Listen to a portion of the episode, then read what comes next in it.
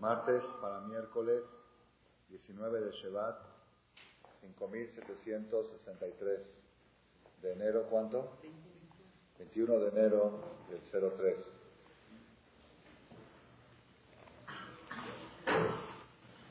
Parece que la gente está temblando de temblor.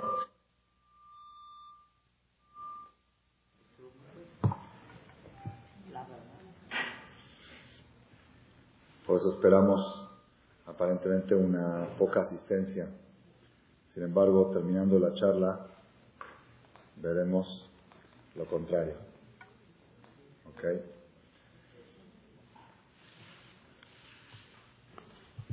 Estamos hoy, la charla de esta noche, entre dos semanas muy importantes en el calendario hebreo. La semana pasada nosotros leímos en la Torá uno de los sucesos más impresionantes de la historia del pueblo de Israel. Un suceso que en los rezos que rezamos diarios Shachrit y Arbit lo mencionamos con amplitud. El suceso se llama Keriat Yam Suf, el cruce del Mar Rojo. Es uno de los sucesos más impresionantes de la historia. El pueblo que venía perseguido atrás por sus ex amos, ex patrones, venían con saña, venían con ganas de acabarlos y destruirlos. No veían salida, atrás venía el enemigo, a los lados la selva, el desierto selvático, adelante estaba el mar, no había salvación. Y sucedió el, el impresionante histórico suceso de Kiriat Yamsuf, la partida del cruce del Mar Rojo, en el cual el pueblo de Israel cantaron la Shirah, la primer poesía bíblica que hay en la Torá. Az Yashir Moshe Israel, la Shirah Zot Hashem, Vayomeru Lemor. La cúspide de esta poesía tiene 18 versículos. La cúspide es cuando todos se inspiraron y dijeron, Adonai Dios reinará para siempre. Después cuenta la Torah que las mujeres también dijeron, ¿por qué nada más los hombres van a cantar? Las mujeres también salieron a, a, cumplir su parte en el agradecimiento a Dios, nada más que las mujeres salieron con panderos. Los hombres cantaron solamente con la boca, sin instrumentos. Las mujeres con panderos. ¿Por qué con panderos?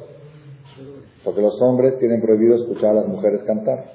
Entonces tienen que hacer ruido para que no se escuche la voz de ellas. Entonces ellas cantaban y hacían ruido para que los hombres no las escuchen. Así cuenta la Torah, Shirat Ayam, la canción del mar, y está escrito en los libros que es muy bueno que la persona acostumbra a decirlo con devoción, con conmoción, tiene efectos muy positivos en la vida de la persona. Eso fue el suceso que leímos la semana pasada. Y el Shabbat pasado se llamó Shabbat Shirah, Shabbat de la canción. En Eres Israel hacen mucha fiesta de este Shabbat, se reúnen en las sinagogas, varias sinagogas juntas y hacen canciones, algo muy especial. El próximo Shabbat vamos a leer otro suceso impresionante de la historia, no menos importante. ¿Cuál es? El próximo Shabbat se llama Shabbat Kalá, el Shabbat de la novia. Es el Shabbat que nos cuenta el matrimonio que contrajo el pueblo de Israel con el Creador.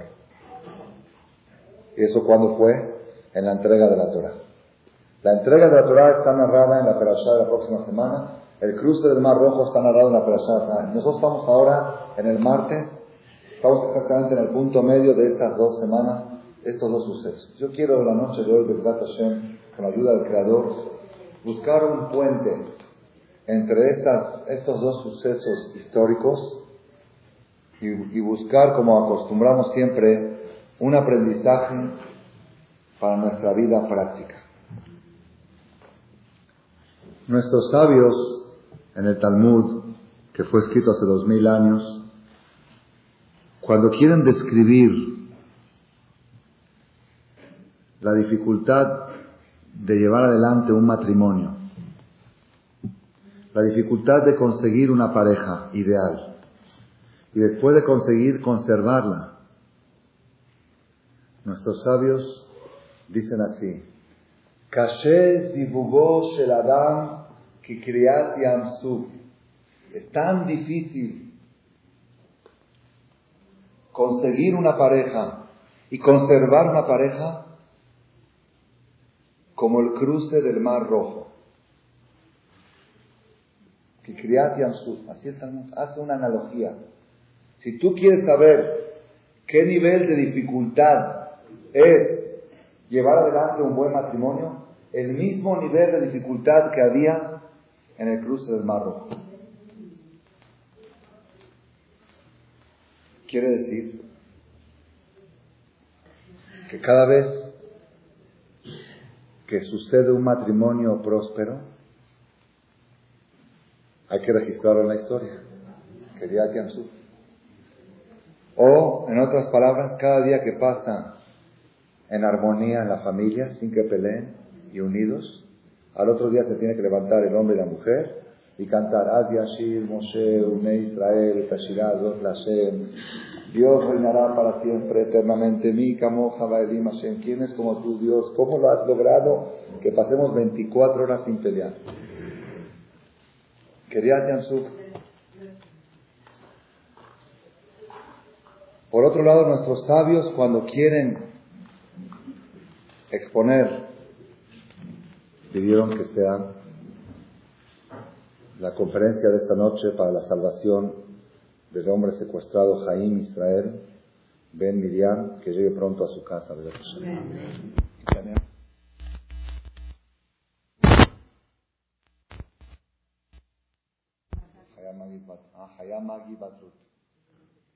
¿Algún nombre más? Hagun Shulamit. ¿Ah? Mauricio y Hagun Shulamit, que regrese. Esto ya lo mencionamos. Cuando nuestros sabios quieren expresar lo difícil que es lograr un buen negocio, lograr tener una buena parnasá, el sustento, la parnasá es el sustento de la persona, ellos dicen así, Kashin mezonotav sheladam Es tan difícil tener un buen sustento una buena parnasá, igual como el cruce del Mar Rojo. Sinceramente, cuando yo leo esto, a veces me desanima. Porque digo, oye, el cruce del Mar Rojo, Yansur, sucedió una vez en la historia. ¿Cómo puedo pretender yo que suceda todos los días en mi casa? Y si no lo puedo pretender, pues entonces ¿para qué me caso? Y si ya estoy casado, pues no tengo chance.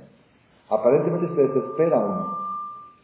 Si a uno le dice, mira, tienes que hacer la lucha para, tienes la lucha para sacar el matrimonio adelante, está bien. Pero imagínate a uno que le digan, mira, tienes que hacer la lucha para que se parta el mar y que luego se hunda. ¿Sabes qué? Yo que yo, ¿quién puede partir el mar? Nada más Dios puede. Y la partida del Mar Rojo sucedió una vez en la historia. Cuentan que cierta vez un rab llamaba Rabbi Israel Salanter, un gran rabino hace 200 años aproximadamente, iba con sus alumnos de viaje y acamparon en un hotel, un hotel de un paisano, un hospedaje de un paisano, y el dueño del hotel era un paisano, y él recibía ahí en la, en la recepción, él estaba el dueño. Entonces el rabino entró y vio que esta persona no se conducía como, como un judío, su apariencia como voy, comía taref y todas las cosas como voy. Entonces el rab le dijo, en esa época se ve que era raro, ¿no? Hoy en día, hoy en día es al revés, ven a uno religioso y ah, tú también te hiciste religioso. Pero antes era raro, cuando veían una persona que no respetaba, decían, oye, ¿qué onda tú contigo? Dice, la verdad, yo no creo en todas esas cosas. Dice, ¿por qué? Dice, yo no he visto milagros, yo no he visto la salida de Egipto, yo no he visto la partida del Mar Rojo, yo no he visto milagros. Si yo hubiera visto con mis ojos a Dios o la mano de Dios, pues con mucho gusto yo acataría sus palabras, pero yo nunca he visto nada, a mí nada más me lo han contado. Tráeme una prueba de que existe Dios. Tráeme una prueba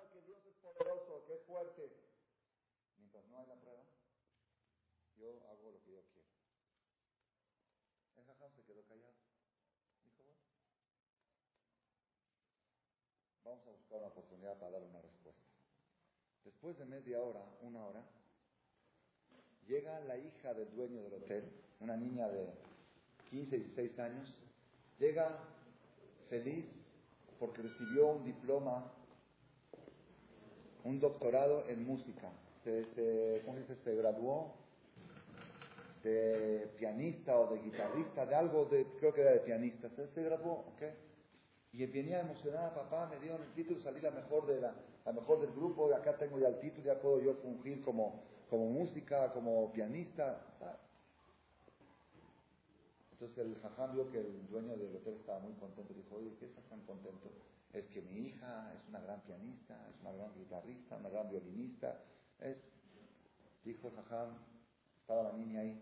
Dice, ¿tu hija sabe tocar piano? Dice, sí. Pues a ver qué toque, yo no creo. Yo no creo que sepa tocar. A ver qué toque. La niña se ofendió. Se ofendió. A ver, pues yo no creo en ese, ¿qué dice ese papel? Ahí dice que ella sabe tocar. A ver qué toque, a ver si de veras sabe tocar. La niña se ofendió mucho. Dice, ¿qué papá? Entonces cada persona que dude si yo soy buena pianista le voy a tener que tocar. Entonces, ¿para qué me dieron el diploma? Se supone que el diploma, yo pasé exámenes ante los mejores músicos del mundo y ellos dijeron que soy una buena pianista y para eso tengo este diploma. No va a tener yo con cada, con cada renuente o con cada ignorante o con cada incrédulo decir, ahorita te voy a demostrar que soy buena pianista. Es una ofensa para mí eso. Le dijo Jajam al dueño del hotel, escucha lo que está diciendo tu hija. Dios no le va a hacer milagros a cualquier idiota, no le va a hacer milagros a cualquier incrédulo, a cualquier renuente. Él lo hizo una vez en la salida de Egipto, en la partida del Mar Rojo, y lo documentó. Ahí está el documento, ahí está el diploma. Cada uno que venga a yo no quiero pues párteme el mar, yo le voy a partir el mar a cada uno, no se lo voy a partir a cada uno. Yo lo partí una vez y aquí está documentado. Ahí está el diploma. Está plasmado en la Torah. Entonces volvemos a la pregunta otra vez. Quiere decir que estos milagros de la partida del Marrojo no suceden cada día. Entonces, ¿cómo vienen nuestros sabios y nos ¿sabes qué? Si quieres que te vaya bien el matrimonio, pues necesitas el mismo milagro de Kriyat Yansur. Entonces, prácticamente me están diciendo que no tengo chance de salir adelante en mi matrimonio. No tengo chance de salir adelante en mi negocio, que Kriyat Yansur. Hoy, Bedat Hashem, con la ayuda de Dios, vamos a encontrar una respuesta potentísima a esta pregunta que nos puede aclarar muchas cosas en la vida. Muchas cosas en la vida. Es cierto, tener un buen matrimonio es tan difícil como el cruce del Mar Rojo, punto. Tener un buen negocio es tan difícil como el cruce del Mar Rojo. Buen negocio me refiero no siempre que gane muchos billetes, que las cosas caminen bien, que haya tranquilidad, que no hayan... Ah, cuánta gente yo conozco que mashallah de billetes no le faltan pero de broncas tampoco le faltan, le sobran. De veras, no es envidiable. Conozco gente, no es envidiable. Uno dice, prefiero no tener, para tener y tener el dolor de cabeza que tiene este hombre que no tiene un minuto libre para su familia, prefiero no tenerlo. Es la parnasá, una parnasá tranquila, una parnasá que le permita a la persona atender su familia, atender a sus hijos, atender sus, a sí mismo. Eso es caché que criate al Es difícil como la partida del mar. Hoy vamos a encontrar un secreto muy grande aquí en la Torah.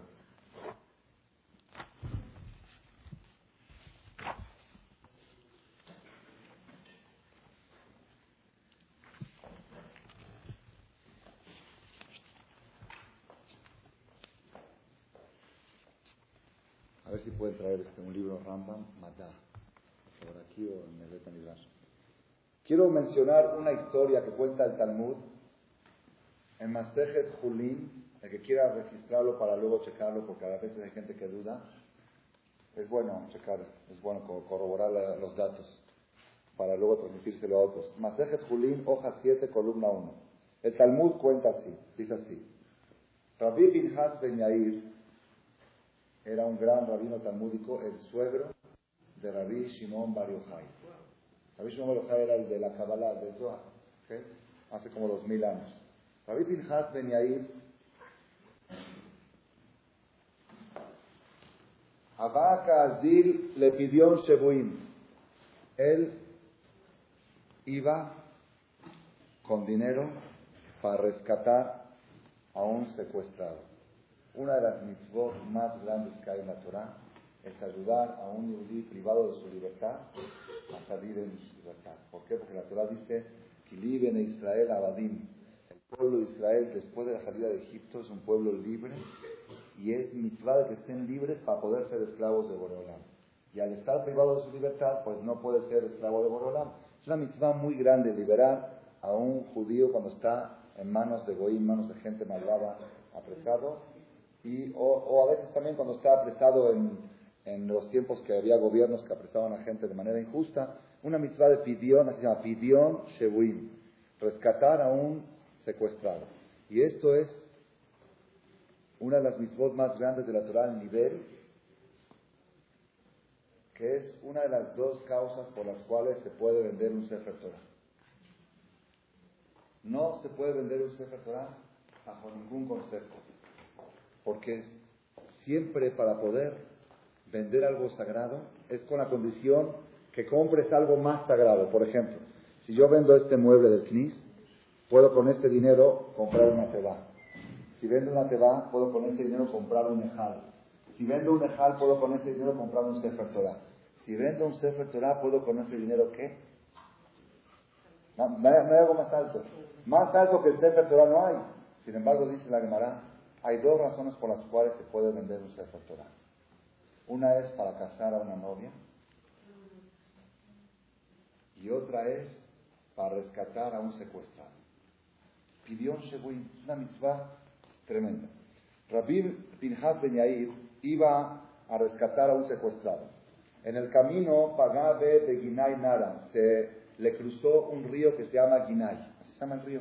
El río Ginay, Gineo, no sé cómo se llamará en español. Guinea. Guinay, la Gemara se llama Guinay, un río que se llama Guinay. Y no podía seguir su camino. Amarle le dijo Rabbi Pinjas de Yair al río. Guinay, Guinay, halok limemeja beborba. Guinay, Guinay, pártete para que yo pueda cruzar. Porque voy a hacer una misma que tienes que abrir. Sofot aquí explica, un comentarista del Talmud, que el diálogo aquí fue con el ministro, con el ángel que representa al río. Cada río y cada mar tiene un ángel, que cada cosa que hay en la tierra tiene un ángel que lo representa. Entonces el ángel que representaba este río empezó un diálogo. Le dijo, río, río, Ginay, Ginay, pártete porque voy a pasar a hacer una misma. Amarle, le contestó el río,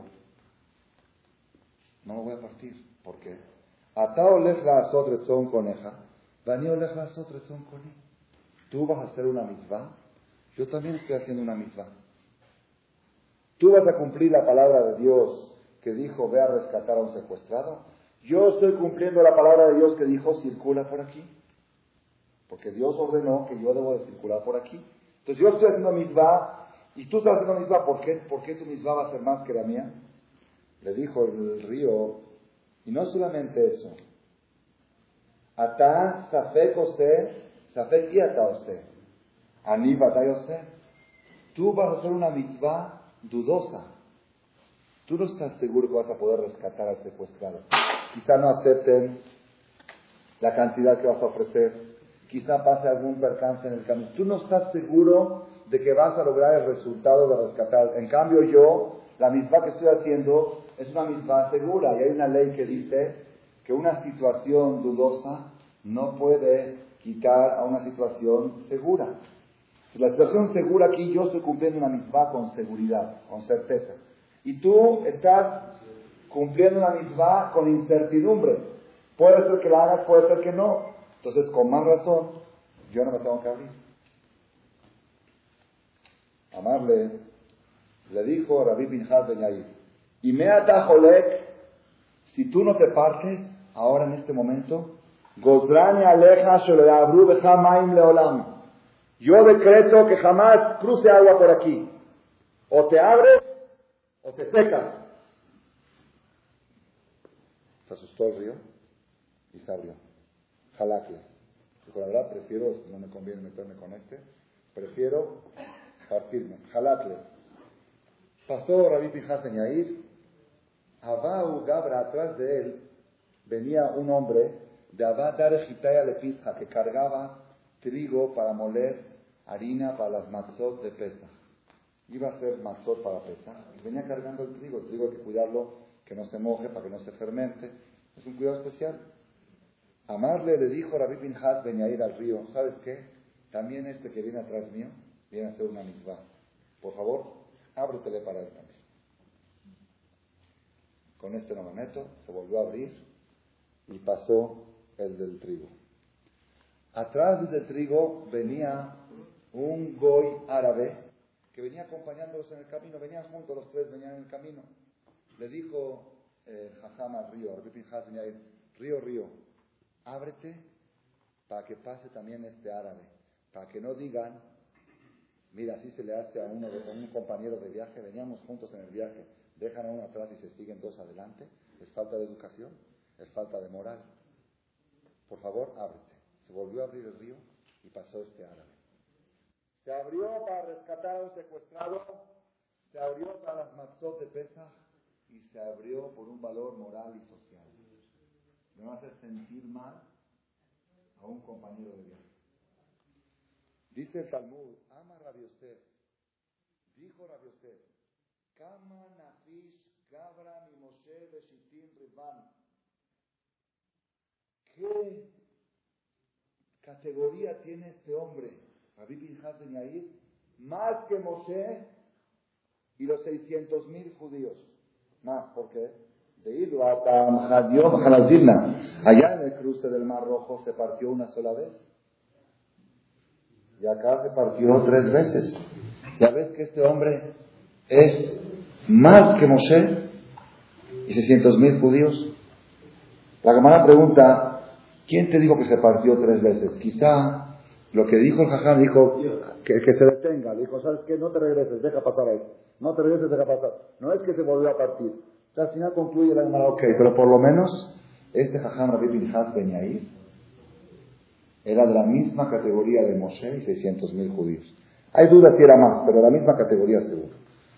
Y aquí cuando uno lee esto, dice, bueno, tengo una pregunta entonces. ¿Cuánto celebramos el cruce del Mar Rojo? ¿Cuánto lo mencionamos? ¿Por qué no mencionamos el milagro de la Pinhas Ben Yair?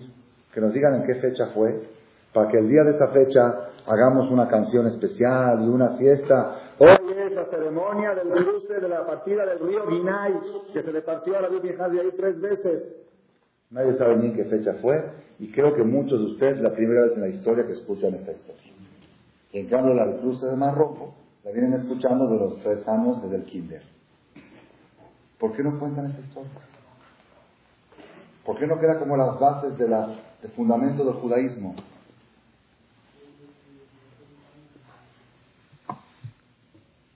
No solamente eso, hubo otro cruce de río en la historia del pueblo de Israel. ¿Quién sabe cuál fue? Joshua. Cuando Josué, Joshua, el sucesor de Moshe Rabenu, va a entrar a la tierra de Israel junto con todo el pueblo de Israel, después de 40 años, ya había muerto Moshe, había muerto Aarón, Josué era el sucesor, llegaron al río Jordán y el río Jordán no los dejaba pasar. Se abrió el río Jordán, allá Raab, allá allá Ben y sobre. El río Jordán se abrió y el pueblo de Israel cruzó. También ese suceso, no sabemos bien qué fecha fue, y no lo celebramos, no lo conmemoramos, no lo mencionamos en ningún rezo. ¿Por qué? Eso más o menos las preguntas de la noche. Entonces, primera pregunta, si es tan difícil el matrimonio como la partida del Mar Rojo, ¿para qué nos casamos? Es más fácil vivir solo que vivir con, cada día necesitando que te hagan este milagro. Igual el negocio. Segunda pregunta, ¿por qué no mencionamos el de David y Tercera pregunta, lo del Jordán. Pero aquí hay otra pregunta en esta historia que estábamos mencionando. Hay otra pregunta que seguramente ustedes habrán cuestionado. Este rabino, Rabbi Pinhas de era de mucha categoría, como lo hemos visto. Entabló un diálogo, un debate con el río. Dijo, ábrete porque voy a hacer una misma. El río le contesta, tú vas a hacer una misma, yo también estoy haciendo una misma. Y no solamente eso, la misma mía es segura y la misma tuya es dudosa. ¿Por qué yo me voy a partir si tú... ¿Qué le dijo Jajam? O te partes o te secas. Pues gracias. ¿Por qué no le contestas? Es como uno que está discutiendo con otro un debate. Si o te callas o te pego. Bueno, está bien, pues ya lo discutimos. Bien, eso cuando alguien amenaza, quiere decir que no tiene argumentos. Pues conteste. Te está, te está formulando un razonamiento. Tú vas a hacer una misma dudosa. Y yo estoy haciendo una misma segura. ¿Por qué algo seguro se va a quitar ante algo dudoso? Pues si no me haces caso, te secas. Pues, entonces, ¿para qué empezaste la discusión? De una vez me hubieras caso.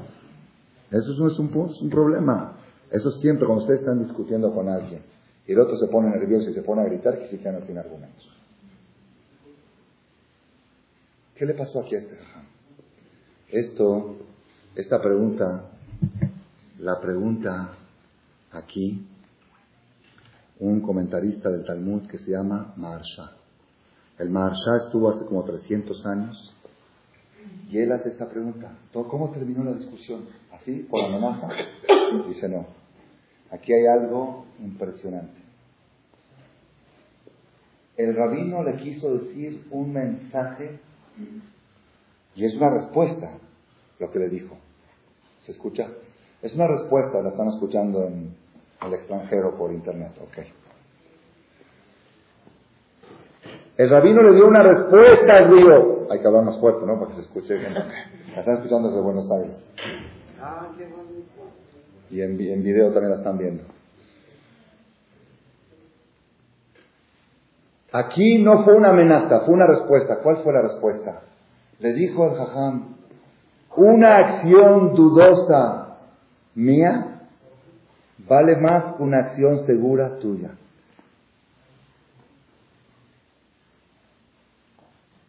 ¿Por qué?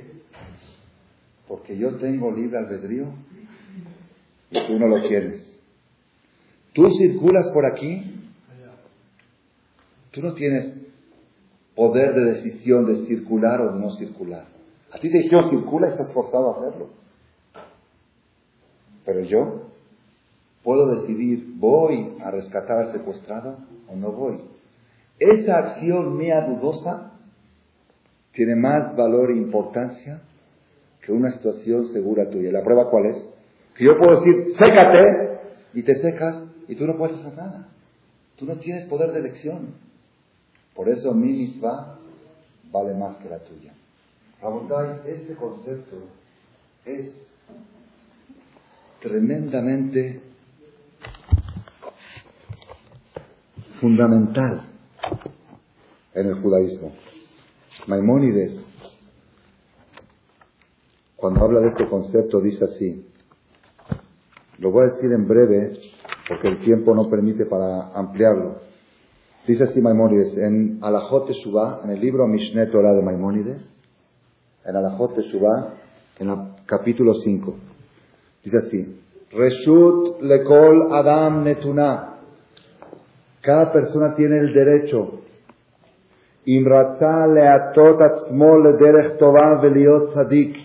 si él quiere inclinarse a sí mismo hacia el camino bueno y ser tzadik, Areshut Beadó.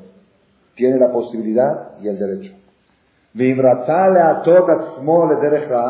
Y si él desea inclinarse a sí mismo para el lado malo, Areshut Beadó. También tiene el derecho.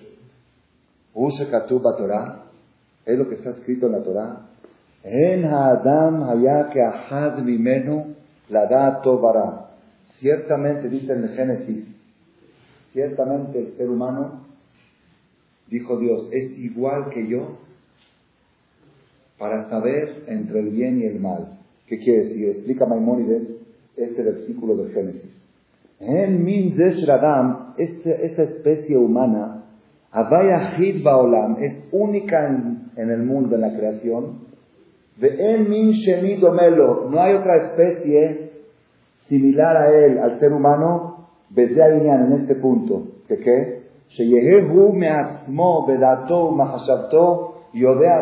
que él solito, de sí mismo, con su inteligencia y con su pensamiento, pueda conocer el bien y el mal, y puede hacer todo lo que uno quiere. Y no hay quien le pueda impedir o ara, de hacer el bien o hacer el mal.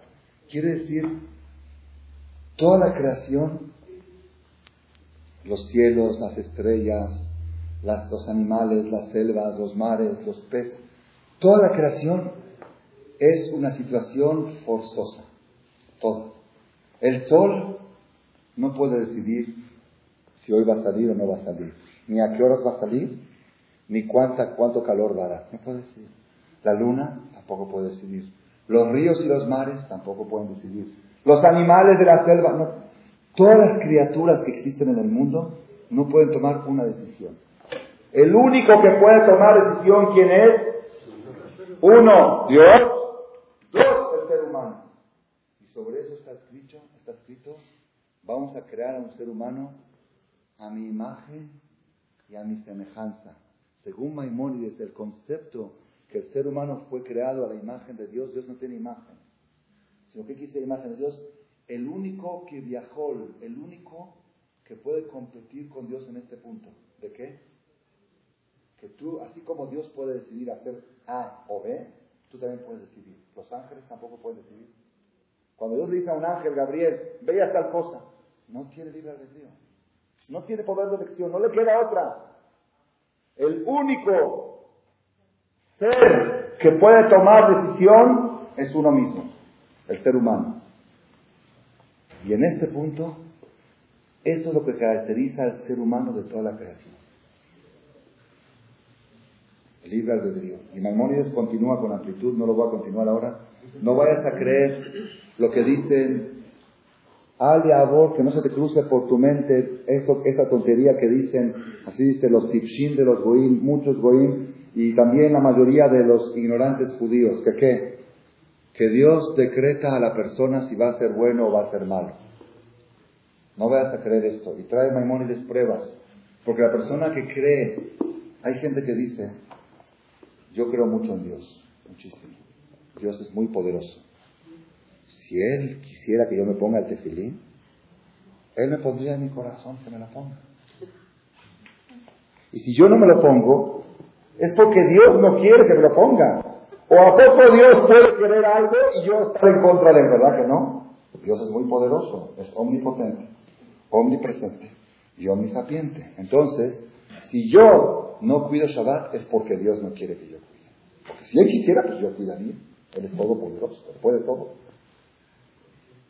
Dice Maimónides, el que piensa así está destruyendo las bases del judaísmo, las bases de la creación. ¿Por qué?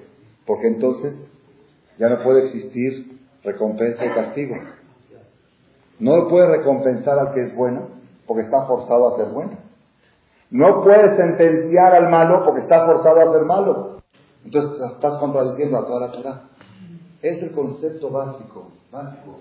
La Gemara dice que cuando la noche de la fecundación, de la engendración del ser humano, hay un ángel que se llama Laila. Si trae Talmud, un, mal, un ángel en el cielo que su nombre es Laila. ¿Saben qué es Laila? Noche. ¿Por qué se llama Laila? Porque hacen Laila, Laila, bailan mucho. De noche hay gente que les gustaría bailar. Laila es noche. Hay un ángel que se llama Laila y ese ángel, así dice Talmud, toma el esperma, o tatipa, el esperma del hombre y de la mujer fecundado, lo sube al cielo ante Dios y le pregunta, ¿qué va a salir de esto? ¿Hombre o mujer? ¿Alto o chaparro? ¿Fuerte o débil? ¿Rico o pobre? ¿Güero? ¿De ojos azules? Todo el DNA, todo el DNA del ser humano, Dios lo decide la primera noche de la fecundación. Y de repente viene el ángel Laila y le dice a Dios, y la principal pregunta, ¿va a ser tzadik o rasha? ¿Bueno o malo? ¿Qué dice Dios? Ah, no sé. Todo lo que te dije hasta ahora es lo que yo te garantizo. Va a ser rico, va a ser bueno o malo, a eso va. Ahí va la lucha. Eso depende únicamente de él. Yo no lo puedo destinar. Así explica Maimónides. Quiere decir, estamos llegando a una conclusión, que la base de la esencia humana es el poder de la decisión. Yo sé que a muchos no les gusta escuchar esto, les voy a decir por qué. Porque aquí en este, en este está escrito que el único responsable de tu situación moral, el único, eres tú mismo. Que a nosotros nos gusta siempre buscar culpables. No, es que yo nací en una casa así, es que yo nací en un ambiente así, es que mi... No hay, no hay respuesta. Tú puedes ser sadí como Moshe Rabenu y Rasha como el peor Rasha, en cualquiera de las situaciones. Y Maimónides nos recalca que esta es la base de la esencia humana. La razón de la existencia es el libre albedrío. Porque si no existiera eso, pues Dios para qué tiene creados? Que haga ángeles, hizo animales, hizo la selva, tiene el sol, tiene las estrellas, ¿para qué lo necesita? El punto que nos destaca como seres humanos, Besalmeno Kimuteno, el Selem Elohim, la imagen divina que llevamos adentro, se manifiesta en el concepto de poder tomar decisiones.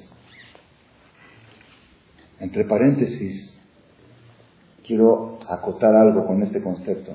Mi maestro, Rabbi Udá de Shrita, una vez me dijo, me reprimió por una conducta, me dijo, Saúl, nunca presiones a alguien a hacer algo. Se fíjate que cada vez que me presionaste, las cosas te salieron mal. Yo accedí, pero las cosas a ti te salieron mal. Nunca presiones a alguien a hacer algo. Pero Rabi, ¿por qué? Te voy a decir por qué. Cuando presionas a una persona, le estás quitando su libre albedrío, lo estás convirtiendo en un animal. Le estás quitando su esencia humana. La esencia humana es poder tomar una decisión. Y si tú presionas a alguien, le quitaste la opción a tomar la decisión, no lo hagas. Efectivamente, yo tuve el dejud de ser chofer de él. Tres años de casado fui chofer de él, como les conté. Aprendí más de chofer que de alumno. Porque uno que camina con los aprende vivir la Torah, no nomás estudiarla. Y yo me ofrecí, es más, compré el carro casi, casi especial para tener la oportunidad de poder llevarlo a una boda, a un lugar. Jamás en la vida me dijo, Saúl, ¿me llevas a tal lugar? Jamás. Yo era su alumno predilecto y, me, agachaba a sus pies. Nunca me dijo, Saúl, ¿me llevas a tal boda? Entonces, ¿cómo me decía? Me decía, Saúl, ¿tú pensabas ir a esa boda? Entonces yo ya entendía, decía, pues sí, jajam, sí voy a... Dice, ¿podría ir yo contigo? Cuando tenía que viajar de Jerusalén a Benebra, a Tel Aviv, me decía, Saúl, ¿tienes algo que hacer en Benebra?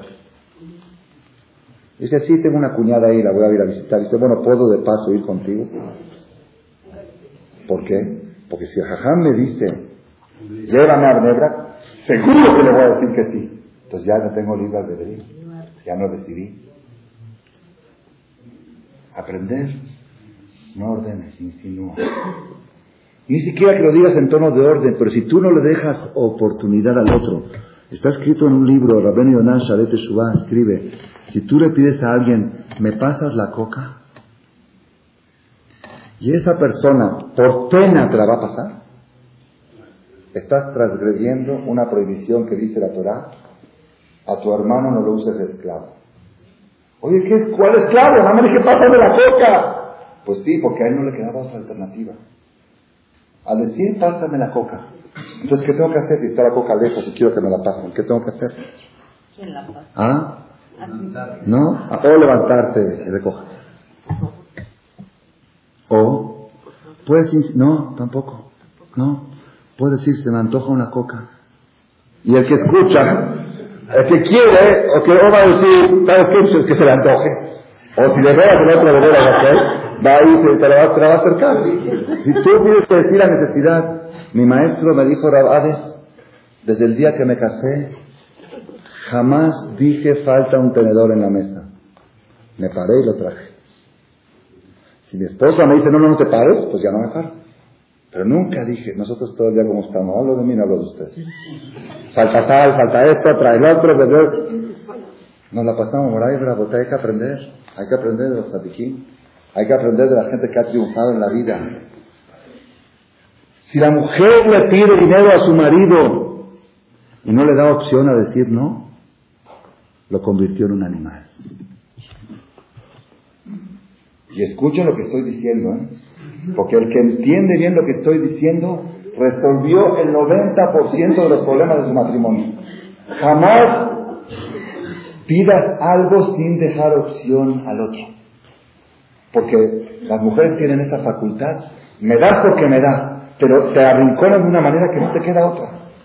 Y el hombre sabe que lo tiene que hacer porque si no se le haga una guerra mundial. Tú sabes qué, mejor se lo doy y ahí está, ok, te lo dio. Pero ya no hubo libertad, ya no funcionó la parte humana, funcionó la parte animalítica. Ya, ya, y el, y el hombre se siente aplastado, se siente desgarrado de su esencia. Igual pasa también al revés. Llega el marido a la casa, ¿no hace la cena? No le queda Con ese tono, no le queda Falta que saque la pistola. Esa cena no vale nada. No tiene valor. La mujer se la va a hacer para evitar un problema, lo tiene que hacer.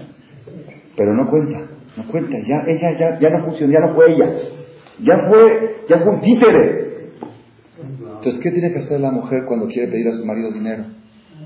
Sin forzarlo. ¿Ah? Insinuarle. La casa se vería mejor con un kilo más de jitomate.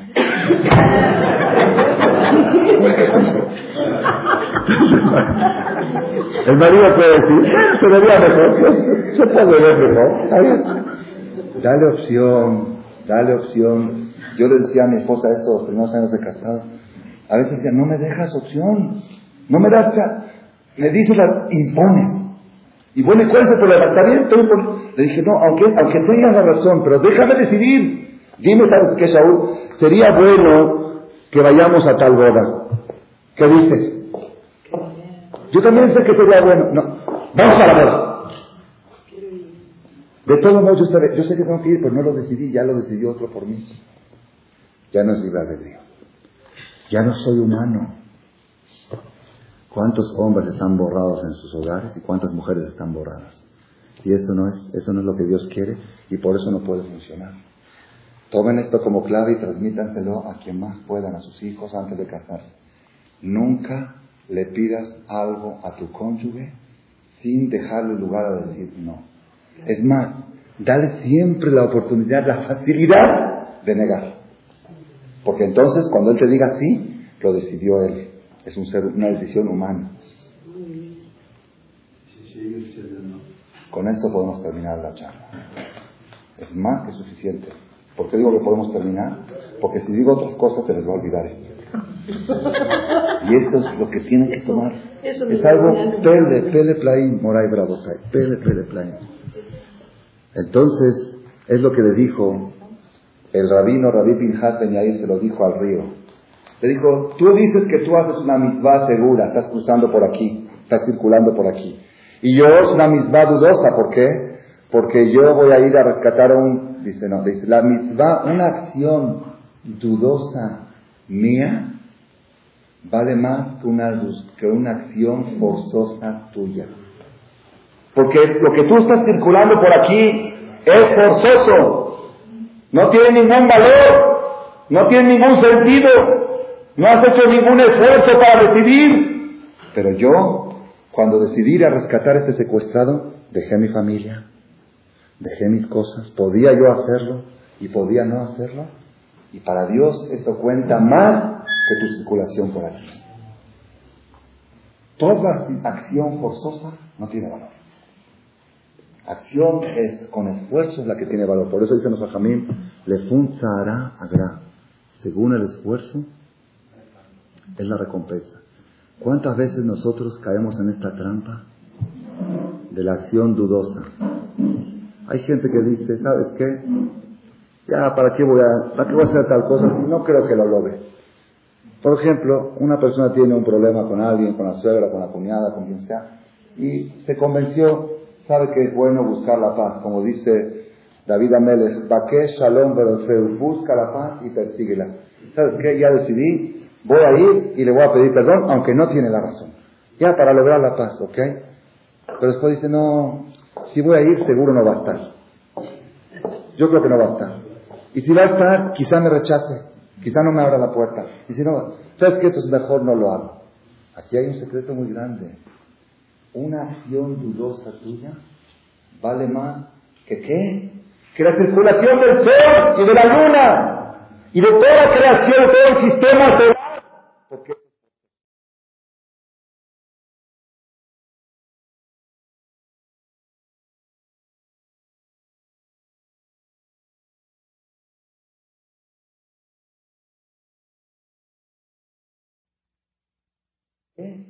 Que la circulación del sol y de la luna y de toda la creación del sistema solar, porque eso es forzoso.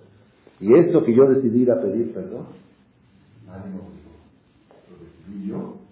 Y aunque no se encuentre la persona, y aunque no me reciba, y aunque me cierre la puerta en la cara, esta acción vale más que todo el sistema solar. Porque esto fue con decisión. ¿Cuánta fuerza nos tiene que dar esto?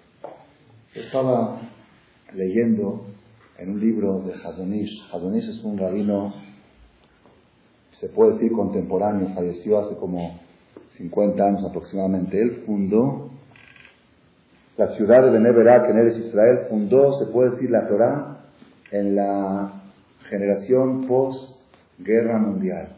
Cuando estaba todo perdido, él se salvó y fue a Israel y levantó de nuevo de las ruinas todo. Hazonish. Ahí cuentan, acabo de recibir un libro de su biografía, cuentan que había dos personas muy allegados a Hazonish que ellos se dedicaban a juntar acá, a juntar fondos para ayudar a pobres, para ayudar a huérfanos, para ayudar a... había 30.000 niños refugiados de, la Segunda Guerra Mundial que se quedaban huérfanos, sin padres, sin madres, sin nada. Ellos se dedicaban a buscar fondos, todo el tiempo buscaban acá. Estas dos personas venían de Tel Aviv pidiéndose acá, ya de regreso a Beneverak, y en el camino habían dos, tres o cuatro casas de gente adinerada que ellos pensaban tocar la puerta, pero ellos estaban un poco cansados y ya, como que ya están un poco desganados o desmotivados, dijeron, no, ¿sabes qué? No le vamos a tocar la puerta, este seguro está dormido. Cuando pasaban por la puerta, este seguro está comiendo. Pasaban por la puerta, este seguro no nos va a abrir. Entonces ya pasaron tres, cuatro casas y las ignoraron hasta que y llegaron a lo de Hazonish. Llegaron con Hazonish. Hazonish sin saber nada, tenía Ruach HaKodesh, les dijo, ah, aquel está dormido, el otro no está comiendo, el otro no les va a abrir.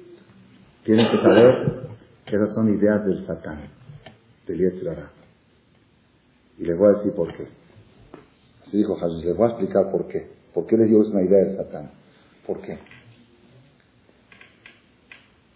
Una de las cosas más poderosas que tiene el pueblo, de las armas más poderosas que tiene el pueblo de Israel, es la tzedakah. Tzedakah es una acción de caridad, ayudar al necesitado. Es una de las pocas cosas que pueden cambiar el destino, pueden cambiar la suerte. Utzdaka tatzil mimavet, dice el rey Salomón en Proverbios. La tzedakah puede cambiar una sentencia de muerte. La Gemara de Maseje Shabbat, Tratado Shabbat 157, columna 2, trae que los astrólogos le dijeron a Rabbi Akiva, al famoso Rabbi Akiva, le dijeron, tu hija en su estrella dice que el día de su boda va a morir. La noche de su boda se va a morir. Así dice la estrella, punto. Jajam dijo, la estrella puede decir eso, pero nosotros el pueblo de Israel podemos cambiar lo que dicen las estrellas. Cuenta el Talmud que la noche de la boda estaban en el banquete, la novia estaba sentada en el palco donde se sientan los novios, y de lejos vio que entraba un pobre, mal vestido, con ropa desgarrada, y el mesero lo estaba corriendo porque no estaba en la lista de los invitados. El mesero dice, no, no, aquí no puedes venir a comer. Era un pobre que tenía varios días sin comer. La novia se levantó desde el palco, la hija de la regiva, fue hasta la entrada y le dijo al mesero, por favor, déjalo pasar y que se siente a comer. ¿Sabe? Ella no sintió nada. Normalmente las novias, ¿no? ¿Quién tiene, qué, cabeza tiene para estar pensando en algún pobre que anda por ahí? Yo soy novio ahorita, soy la reina, ¿ok? Pero ella vio, en la noche cuando se fue a la recámara, cuenta el Talmud, que se quitó la peineta, la peineta que le ponían antes a las novias, unas peinetas así grandes, se la quitó y la puso en la pared. Las paredes eran de piedra, entre una pared, una piedra y otra, la clavó la peineta como un estante. ¿okay? Al otro día cuando se levantó, la hija de la se, se despertó, saca la peineta para ponérsela y ve que está clavada en los ojos de una víbora. La peineta mató a la víbora. Esa la víbora que venía a matarla esa noche. Así estaba escrito en la estrella. Uzbaka tatzil mi mavet. La tzedakah que hizo en su boda de ser sentado a comer a un pobre, le salvó de una muerte segura. Es tan poderosa la fuerza, la fuerza de la tzedakah, que el Satán, el Yetzerará, que es el ángel encargado de la maldad, es el ángel encargado de hacer pecar a la gente. ¿Por qué se llamó Satán? Dice la Gemara, Satán, Yetzerará. Yetzerará, ¿qué es Yetzerará? Primero viene, así se llama, Yored Umesit Oleu Mastin. Baja, incita, sube y acusa. Es como un ejemplo, como un niño que le dice al otro en la escuela, echa la pelota contra el cristal, échala, rompe el cristal. Yo no le digo a nadie, tú échala, nadie te está viendo. No, pero échala, pasa nada, vas a ver qué padre se siente cuando veas hecho, le, le vas a echar a mí. Así lo incita, y el otro niño, pues la verdad se dejó de quiso probar y ¡tas! deshizo el cristal. ¿Ok? Nadie vio. ¿Qué hace este niño, el que incitó? Va con el director. Dice, ¿ya vio lo que hizo ese niño? Fue y rompió. Ah, sí, venga para acá este niño. Este niño hay que darle, por ejemplo, un castigo de 10 latigazos. Viene este, el que incitó y se me deja que yo se lo ¿Cómo le llaman ustedes a este niño? Diablo, ¿verdad? El diablo. Este es el diablo. El satán baja, incita a la persona, ve, a divertirte, pásala bien, no pasa nada, nadie se da cuenta, nadie se va, vete por acá, vete por allá, no, no va a pasar nada. Después que ya, ya logró su cometido, ahora vamos a lograr que su mujer se entere, que Dios se entere, que la familia se entere, vamos a hacer un escándalo. Va a hacer el escándalo, ok, ya va con Dios, dice, este merece Dios déjame que yo lo castigo, yo lo voy a mandar al hospital, yo, oye, pero tú fuiste, para eso soy, soy el ángel de la maldad. Es el Satán. El Satán quiere la maldad. Entonces, si el Satán quiere la maldad, una de las armas más poderosas contra él, ¿cuál es? La tzedaká. Porque la tzedaká puede lograr que a una persona que tenga una sentencia negativa, la tzedaká se la puede cambiar. Entonces, ¿qué hace el, qué hace el el Satán? Procura de que la gente no dé tzedaká. Nada más, le dijo Hazonish a estas dos personas, nada más, que aquí es un trabajo muy difícil para el Satán, porque mashallah, hay muchos millones de Yudim y los Yudim tienen buen corazón y les gusta dar acá y les gusta ayudar y saben que la acá es muy poderosa y muy fuerte. Entonces, ¿cómo hago para convencer a tantos millones que no den acá? Está difícil el trabajo. Entonces, ¿qué hace? Yo tengo una idea. En vez de convencer a ellos que no den, voy a convencer a los que salen a juntar que no salgan a juntar. Y me ahorro trabajo. Porque si logro que un gabal no salga a juntar, en vez de trabajar con 50 personas para que no ven, trabajo con uno para que no vaya a pedirle a esos 50. Entonces les digo, seguro este no va a estar, seguro el otro no va a abrir la puerta, seguro el otro está dormido. Si ustedes tienen que saber que el Yetzirah de ustedes es más fuerte que el de todos. Y por eso está escrito que es más grande la categoría del que sale a buscar que el que da.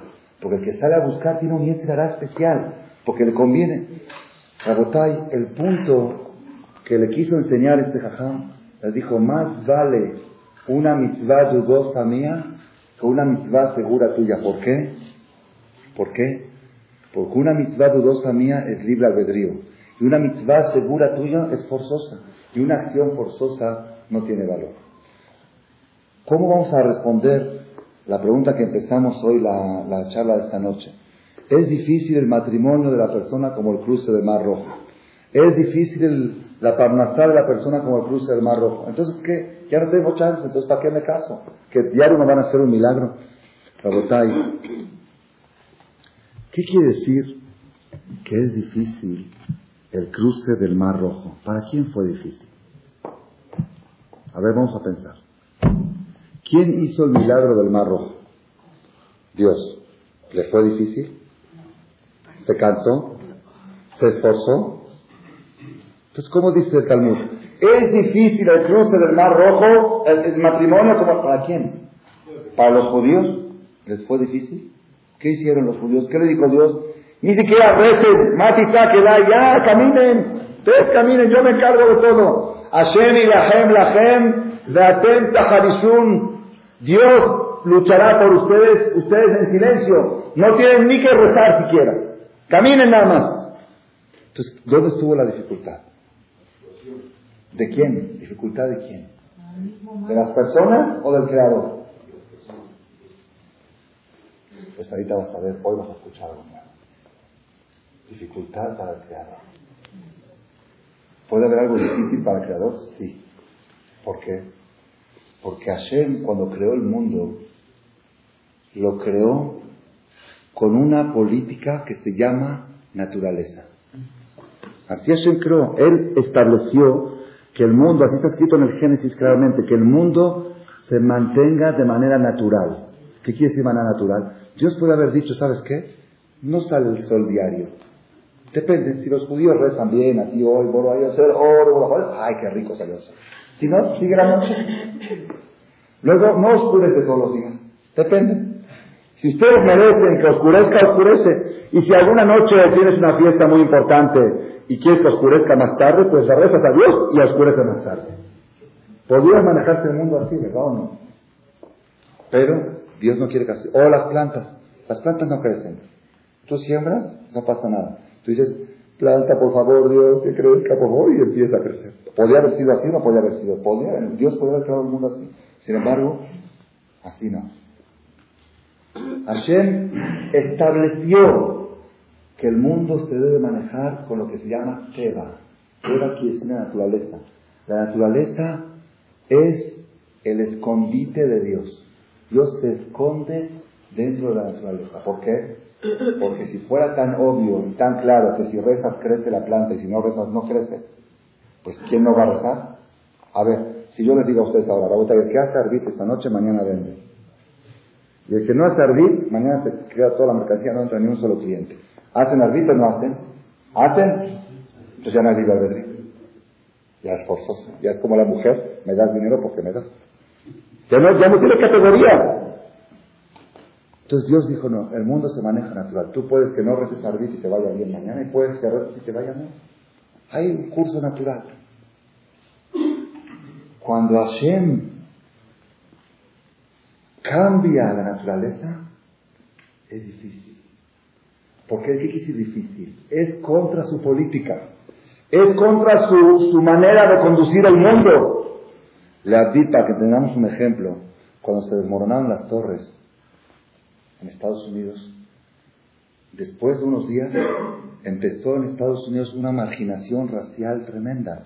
Cada vez que veían a un negro o a uno con turbante, lo descupían, lo hacían hasta que querían prohibir la entrada. El gobierno quería prohibir la entrada a todos los que son de origen oriental.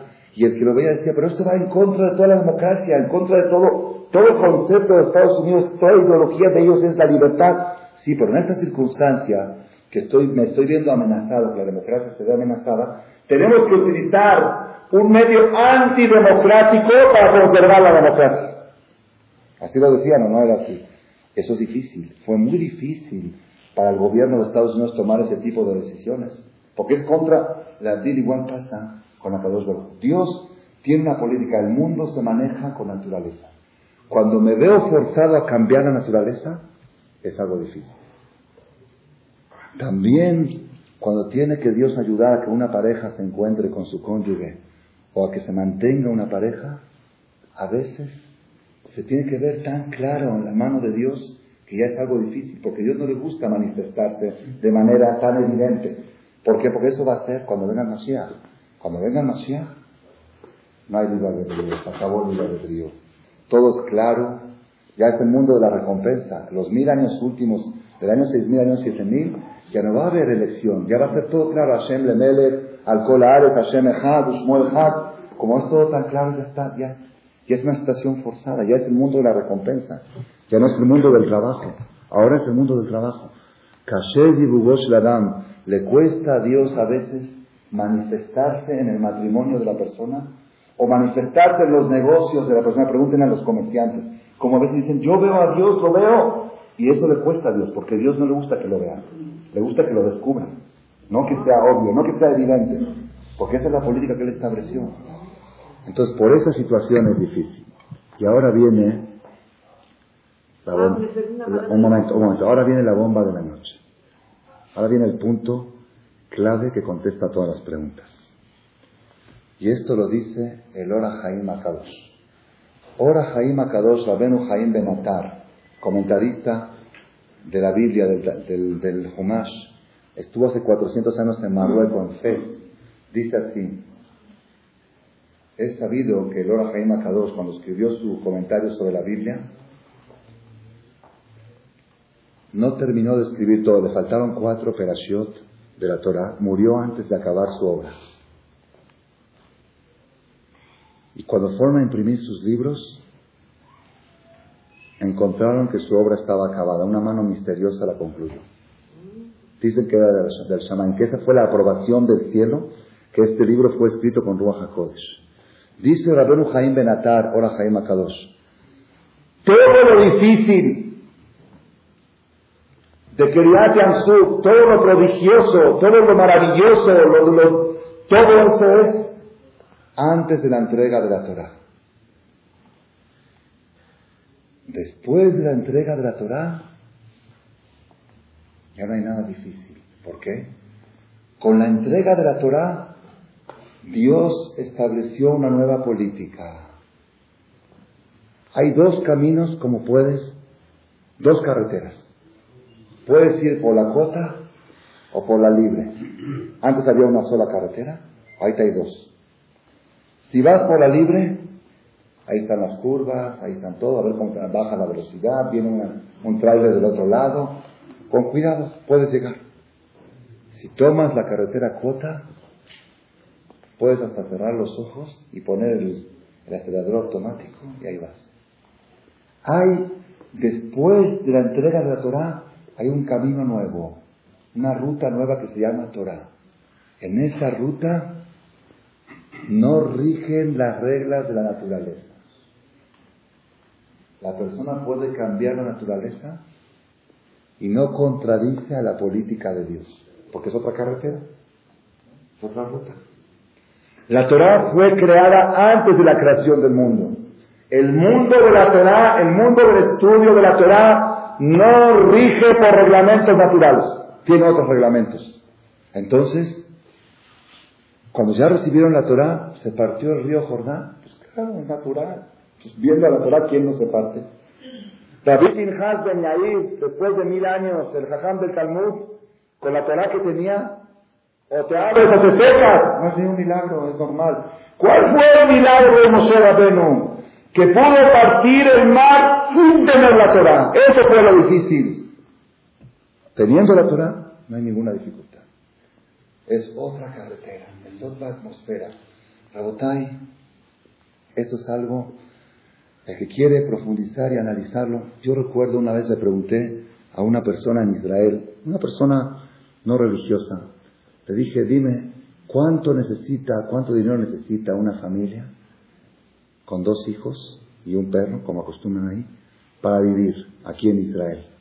Me dijo, mínimo, mínimo, mínimo, barata la mano, barata la mano, para vivir así apretados, siete mil shekels. Eso no son dos mil dólares. Le dije, si tiene cuatro hijos, dice mínimo diez mil shekels, casi tres mil dólares.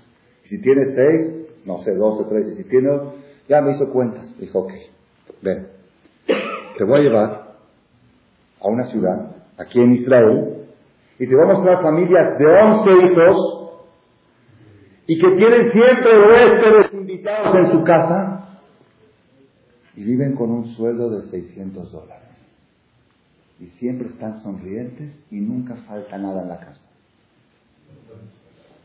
No una, no diez, no cien, mil, dos mil familias de estas. Ven, una, dos, tres.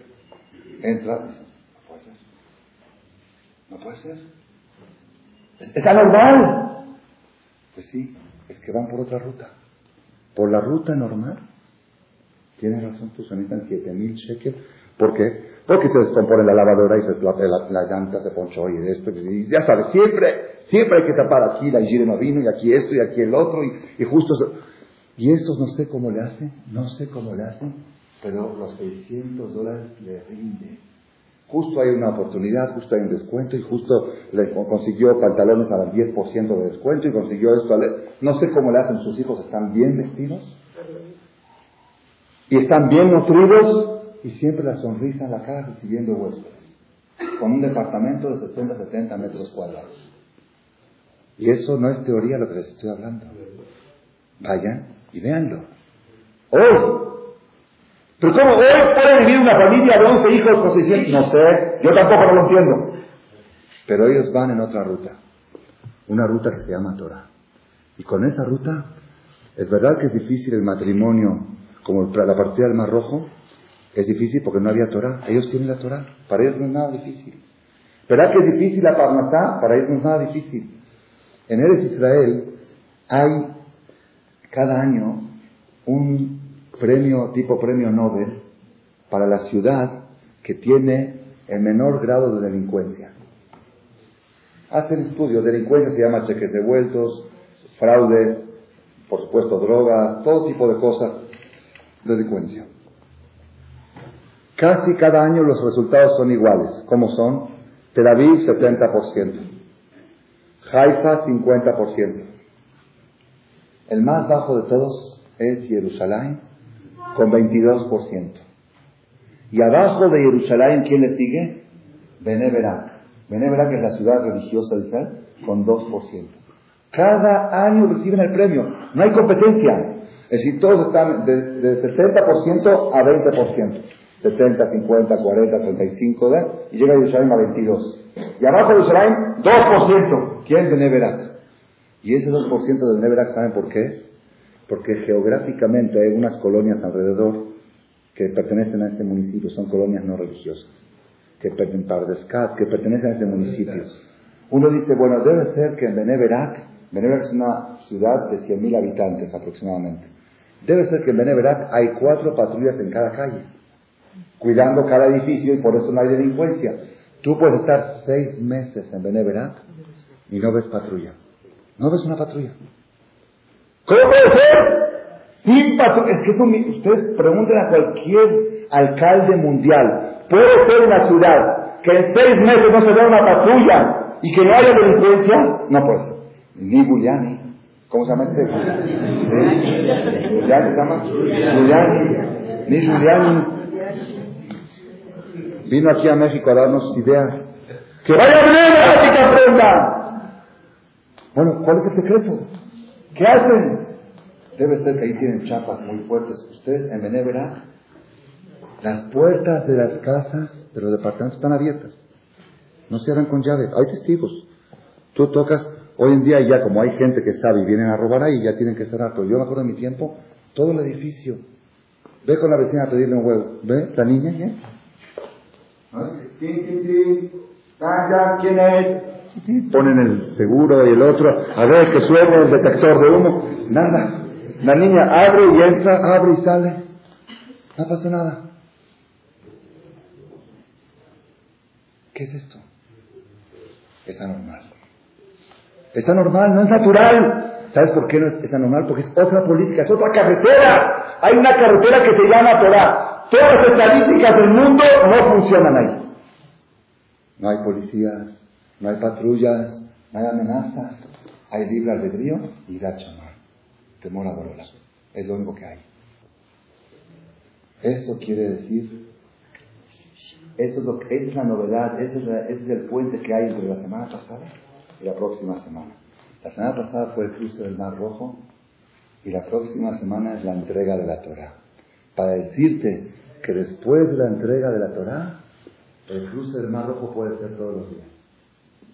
Ya no es milagro. Nada más métete en esa carretera. Si quieres que tu matrimonio funcione, necesitas partir el mar todos los días. ¿Cómo lo voy a hacer? Con Torah. Si quieres que tu negocio funcione, necesitas partir el mar todos los días. ¿Cómo lo vas a hacer? Con Torah. Eso es lo que nos enseña. Rabotai, tenemos que nosotros adoptar. Yo quiero que contarles algo. Fue impresionante, es sabido y comprobado. Cuando fue la guerra del Pérsico, hace 12 años, como en estas fechas en Israel, ustedes saben que Saddam Hussein mandó 39 misiles que llegaron a su destino. Y hay pruebas, hoy se descubrió, hay pruebas, que mandó aviones de guerra con armas químicas. Primero mandó unos aviones sin armas para ver si lograban pasar la barrera de los radares. Y si lo lograban, venía después el otro avión con el arma. No logró, cuatro aviones intentaron, no lograban pasar la barrera del radar. En esa época, la estrategia militar de la defensa para la sociedad, ¿cuál era? No refugios. Normalmente tenían que escaparse a los refugios, pero ahora no. Ahora era más peligroso irse a los refugios. ¿Por qué? Porque las armas químicas van para abajo. El que está más alto está más protegido. Entonces tenían que buscar el departamento más alto del edificio, el penthouse, y ahí poner ventanas, puertas, eh, eh, cuartos se llamaban jadarim atumim, cuartos aislados. Compraban masking tape, se sellaban todo bien, porque si llegaba un ataque con armas químicas, que no entren las bacterias para que no... Así era, así era la estrategia de aquella época. Entonces cuando sonaban las sirenas de alarma en Israel, había una clave que se llamaba Nahash Tefa, los israelíes sabían, cuando decían Nahash Tefa, decían Nahash Tefa, Nahash Tefa, Nahash Tefa, uh, uh, todos al hombre, para arriba, todos al cuarto sellado, ¿ok? Había, hay un jajam que se llama, vive todavía, que va siempre se llama Rohaim Kanievski. Él es el hijo del Steipeler, el hijo de Kanievski. Cada vez que sonaba la sirena, que sonaba la alarma, abría las ventanas. Todo el mundo estaba trabajando y ¿qué hace jajam? Dice aquí en Beneverak hay una promesa de Hazonish que mientras no haya centros nocturnos en esta ciudad, no va a caer una bomba en este lugar. Mientras no haya cines, teatros y discotecas en esta ciudad, no va a caer una bomba. Efectivamente, los misiles caían a escasos kilómetros de Beneverac. A dos, mi hermano que estaba ahí, Hassan David, me dijo, los, se sentía como los vídeos vibraban de la explosión. De los 39 misiles, unos 10 cayeron a, a 3 kilómetros de Beneverac. Las puertas de Beneverac no tocaron. Porque aquí hay una promesa de Hazonish, que mientras no haya centros nocturnos, aquí no hay bombas. Oye, Jadonish, no Jadonish, pero usted, está contando los usted es por la ruta natural, pero nosotros vamos por otra carretera, una carretera que se llama Torah. Y en esta carretera no hay Saddam Hussein, no hay Bush, no hay América, es Torah, es Kiryat Yansuf, es otra carretera. Ahora, esto es lo que tenemos que nosotros, yo creo, salir, cuando estamos saliendo del Mar Rojo y entrando a la entrega de la Torah, saber qué es el arma poderosa que tenemos en nuestras manos. Yo recuerdo hace unos años una pareja joven, un muchacho como de 28 años, que había estado ya en todo, había estado en el budismo, en la dianética, estuvo en el oriente, un muchacho paisano, estuvo casi a punto de casarse con una gol, empezó un poquito el camino de regreso y tomamos unas clases. Me acuerdo la primera vez me dijo, yo tomo clases, pero no en el CNIS. Usted tiene que venir a mi casa. Yo no piso el CNIS más en Kipur. Fui a su casa y me dice, pero sin libro la clase. La clase sin libro. Yo quiero que me explique usted, que me muestre que existe Dios. Así fue, muy poco a poco fue acercándose.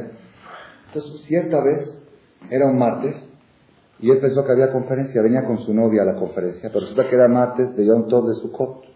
La noche de la fiesta de Sukkot, que no hay conferencia, noche de ahí. Nosotros estamos arriba, aquí vivíamos arriba, estamos en la azúcar con la familia, y llega esta pareja pues a la conferencia. eran las diez y media, algo así de la noche, ya llegaban tarde después a la conferencia también. Entonces dijimos, ¿dónde está? ¿No hay clase? No, ¿qué pasó? No, ¿cómo clase? Hoy es su cor. Bueno, sube a la azúcar. Estábamos ahí con los niños cantando, les hicimos kirush a ellos otra vez, nosotros ya teníamos dos horas cenando, les hicimos el adus, les, les pusimos el pescado, el primer plato, el segundo plato, nos pusimos a cantar, a platicar hasta la una de la mañana. Cuando bajaba las escaleras con su novia me dice, Jajam, siento que estoy bajando de otro planeta. No, sé, yo no le puedo explicar lo que siento. Esta experiencia de esta noche para mí es más que 100 conferencias. Porque todo lo demás es teorético. Y esto es vivide. Después el muchacho se empezó a acercar más, empezó a venir en Shabbat de vez en cuando. Me contó una vez estaba con sus amigos, amigos, no hablen del reventón, estaba con sus amigos y él les platicaba y dice, yo no sé, pero el rabino, que yo voy con él, no tiene dinero, no tiene coches,